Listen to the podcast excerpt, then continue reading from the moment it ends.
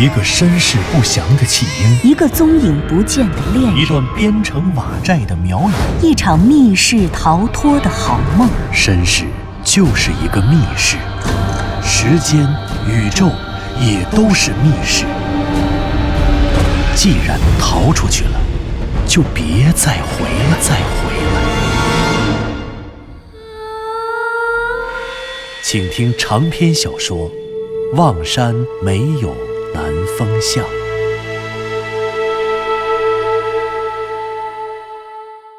第四十六集。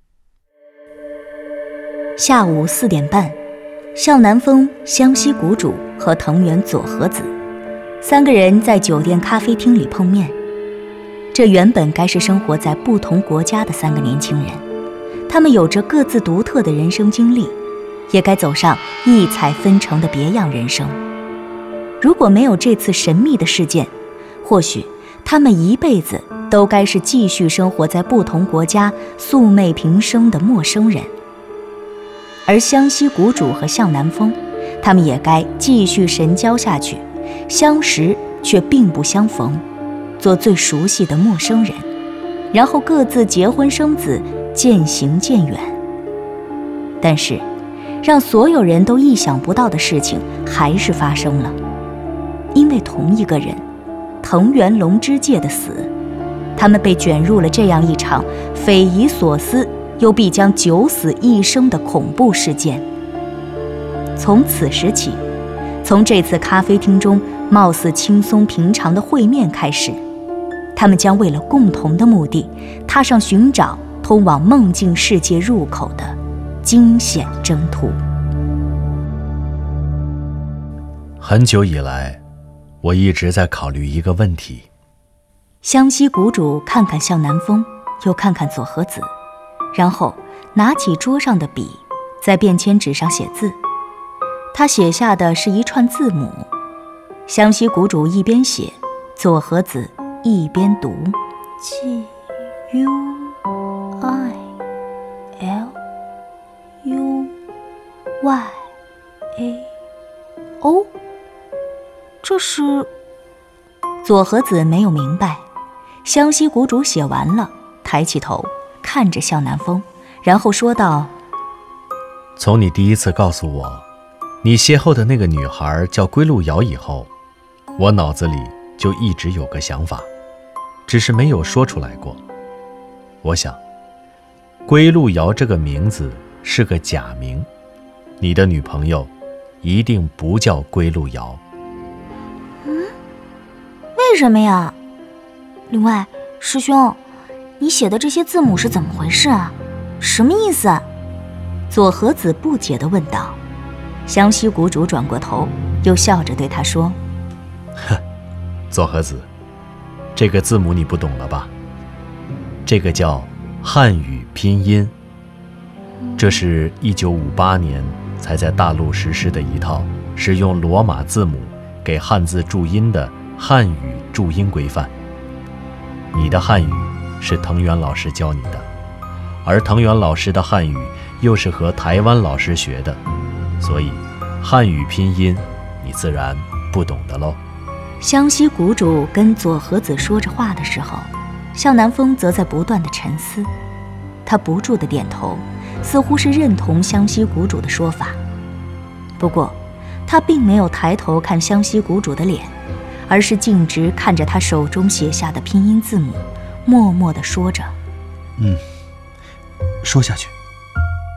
这样吧，我问问左和子吧。”湘西谷主点点头，继续看着左和子说道：“左和子，我来问你个问题。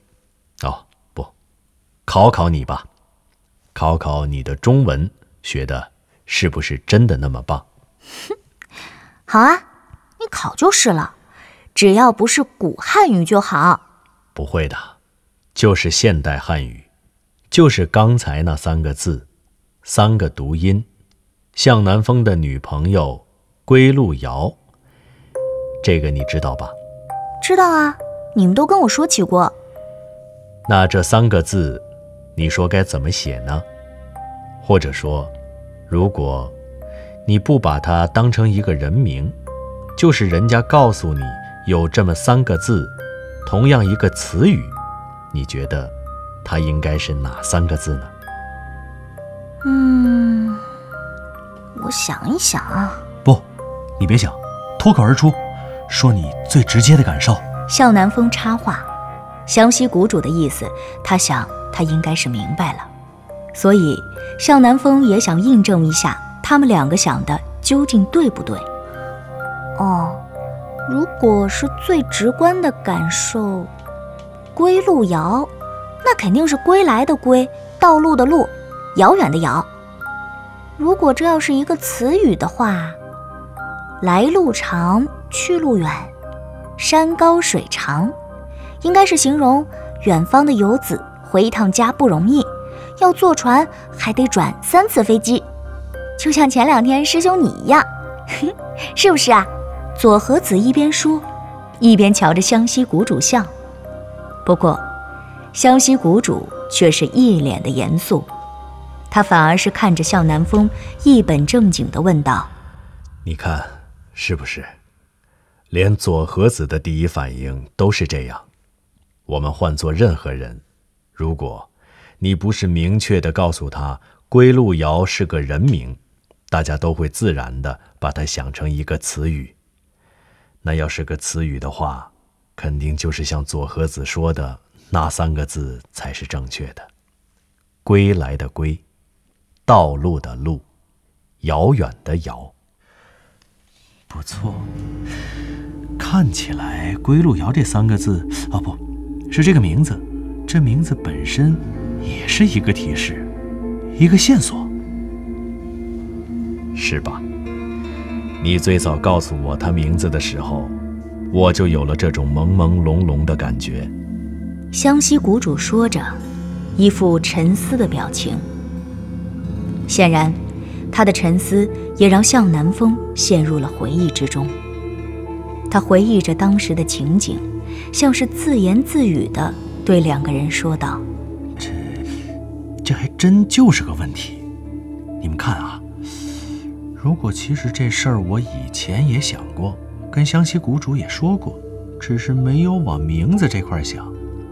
我和归路遥在一起的每一天每一个细节，特别是环境的细节，去哪儿，去什么地方，干什么事儿，当时觉得稀松平常，可事后回到现实世界以后再想起来，所有的事情，去的所有地方，好像都是事先就被归路遥安排好了的。那个所谓的梦醒以后，大家都告诉我我在做梦。不过我自己想验证一下，所以我去了车祸之前从来没去过的牧歌幼儿园，看见了幼儿园，还看见了幼儿园门口窄巷里的二十四小时连锁超市和炒货店。后来我又看见了雍家村，又在寿南山山腹看见了那块石碑，也包括那天坑里现在在水潭底下的南山馆。这地方，这么多地方，他是一步步的带着我走过去的。那要是按照现在我们想象的，我本来就应该属于那个梦境世界。路遥来这边的目的，就是要带我回家的。归路遥，归路遥，回家的路很遥远。应该就是这个意思。啊，可是有一点我不太明白。归路遥如果是想带你回家，在南山馆里，你们为什么又分开了？哦，我是说你掉进那个树井，也就是妙瑶塔地宫的入口，这是意外吗？那个通往梦境世界的入口，原本不也应该在妙瑶塔的地宫里面吗？那归路遥为什么不跟你一起进来的？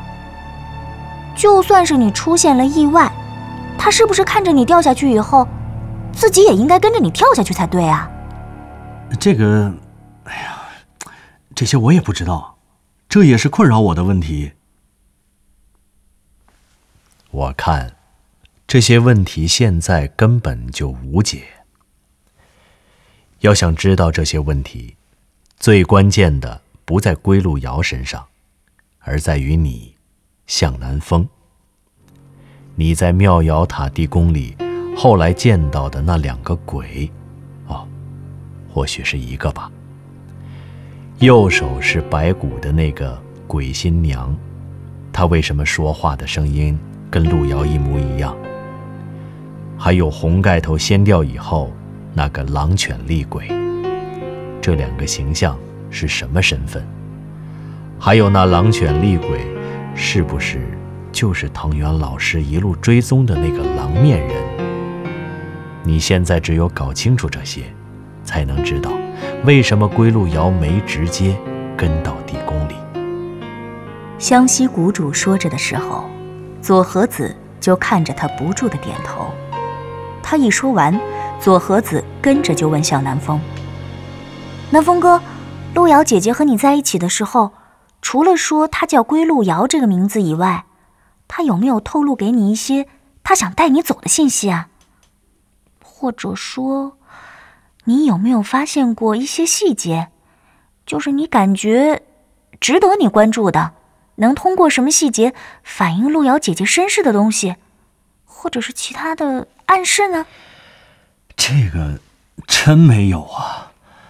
向南风摇着头，叹着气。确实没有。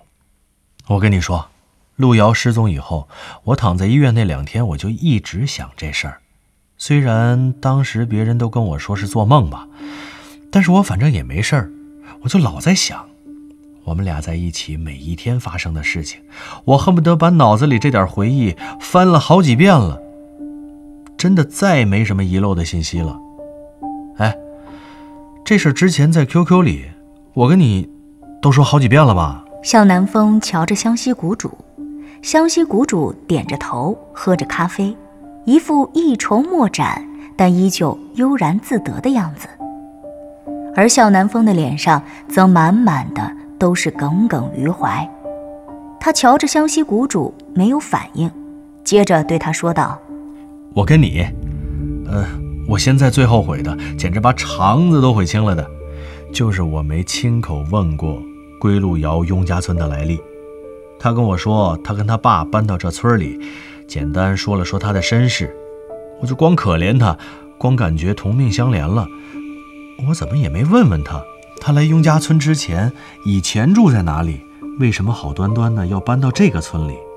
按理说，这都是很顺口的问题啊。哎，你说当时如果我要问了，他绝对不可能不回答我。那现在，至少又多了两个线索。湘西谷主沉默了半天，终于说话了：“得了，你说这有用吗？当时谁能知道出这种事儿？你那会儿还以为现在都该领证了吧？这倒好，人家度蜜月最远了也就是去个南北极，你这蜜月没度成，新娘子。”跑明朝去了，哈哈哈哈嘿嘿嘿，哎哎，我说你有点正形行不行啊？说正经的，刚才左和子一问，我倒是真又想到了点东西。什么呀？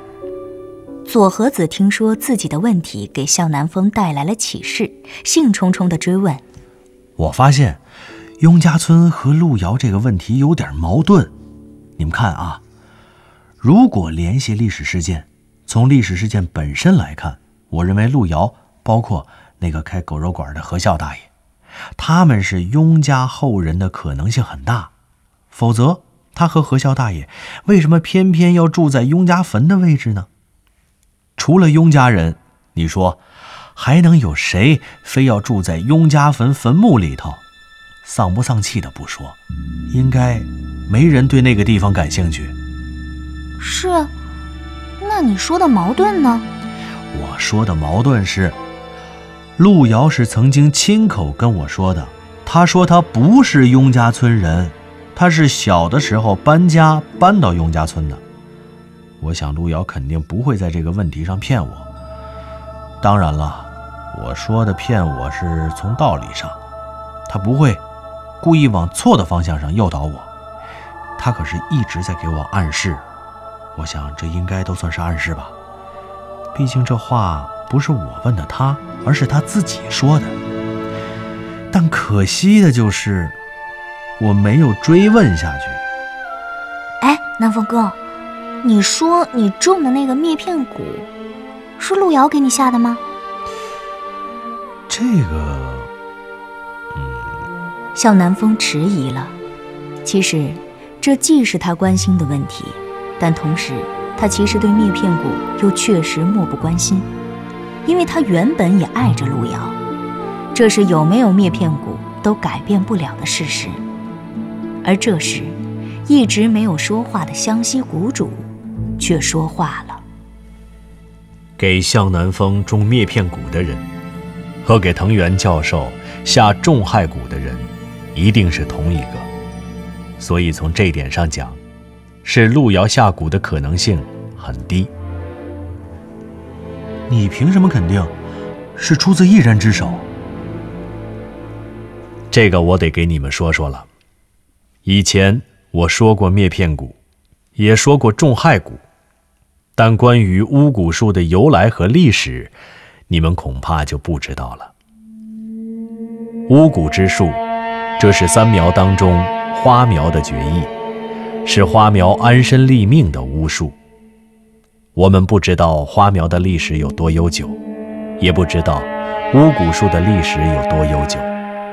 但据传说，巫蛊术变成一种秘密被尘封，为世人所忌惮，但却无人知晓。这段历史就已经有一万年了。什么？一万年？你是说，巫蛊术失传应该有一万年了？对，据说一万多年以前，三苗发生一场变故。三苗原来的首领是花苗，这花苗的宗主叫江央。江央？对，花苗被黑苗打败了。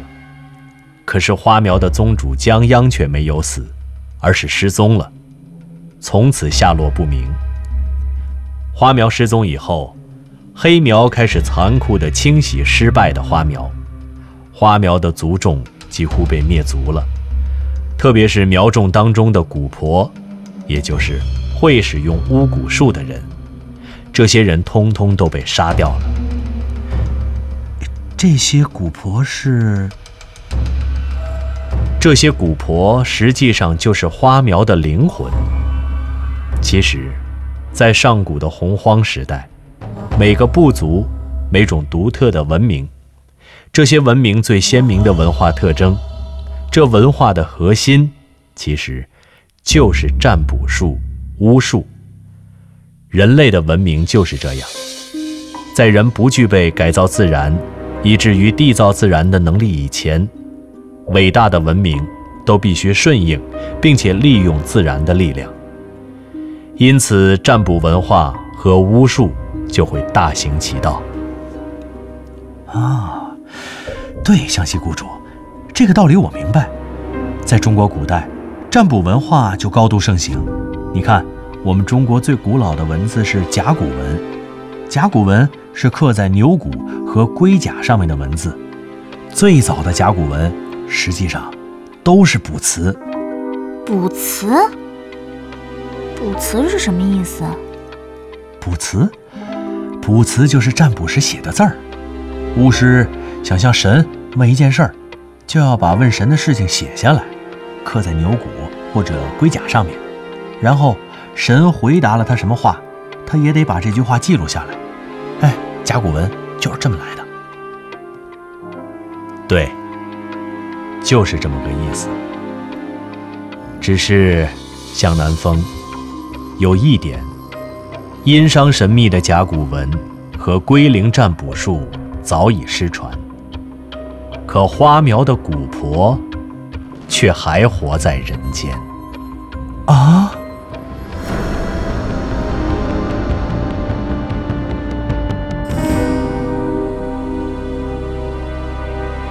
您刚刚听到的是长篇小说《望山没有南方向》，作者刘迪川，演播杨静、田龙，配乐合成杨琛，制作人李晓东，监制全胜。